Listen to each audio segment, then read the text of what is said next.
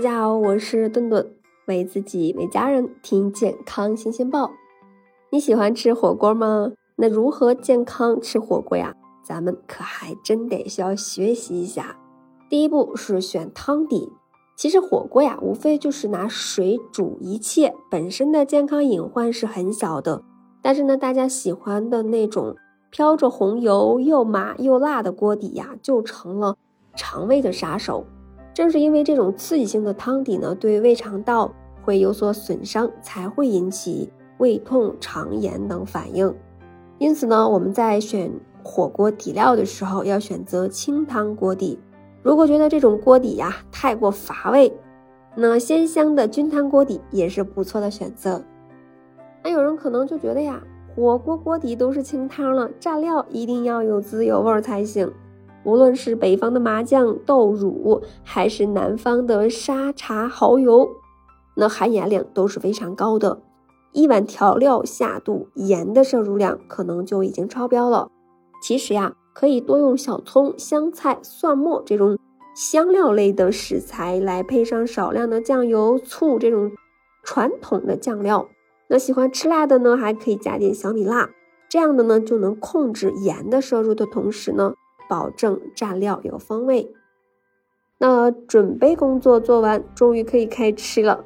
一般来说呀，开锅以后涮的前几种食材，通常都是一大盘接着一大盘的肉卷儿。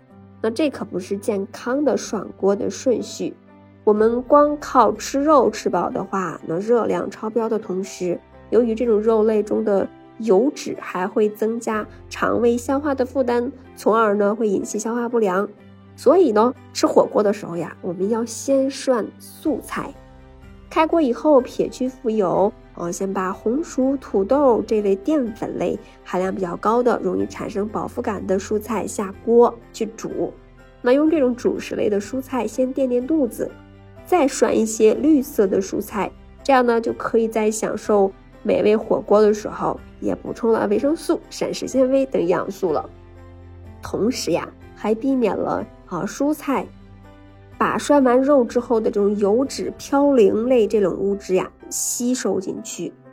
那我们涮菜涮肉的时间也要控制好，太久的话会导致蔬菜中的营养素大量流失；太短的话呀，肉类那若是没有煮熟，很可能会存在细菌、寄生虫等，会引起。肠胃的感染，那食材涮好之后呀，就啊别立刻塞到嘴巴里吃，那在碗里晾一晾再入口，就可以避免过烫的食物损伤口腔的黏膜以及消化道的黏膜。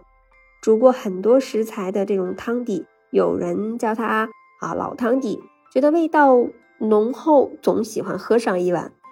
那这碗汤真的是可以算上是美味的毒药了。火锅汤它是由于加热时间很长，把这种食材煮出来的物质经过浓缩，汤中的嘌呤含量是非常高的，而且呢含有很多的亚硝酸盐。痛风、高血压的人群呀，千万不要尝试。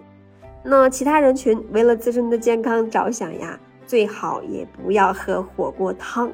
吃火锅的时候，我们最常选择的就是冰镇啤酒或者是冰镇汽水。那这种冰火两重天的感觉会让人直呼过瘾。可是呀，我们在享受一时口舌之快的时候，我们的肠胃可能就遭了大罪。本来就是热乎乎的肠胃，突然涌来一波冰冷的啤酒，怎么会不受刺激呢？在这一冷一热的过程中呀，就很容易导致消化不良，引发肠胃炎症。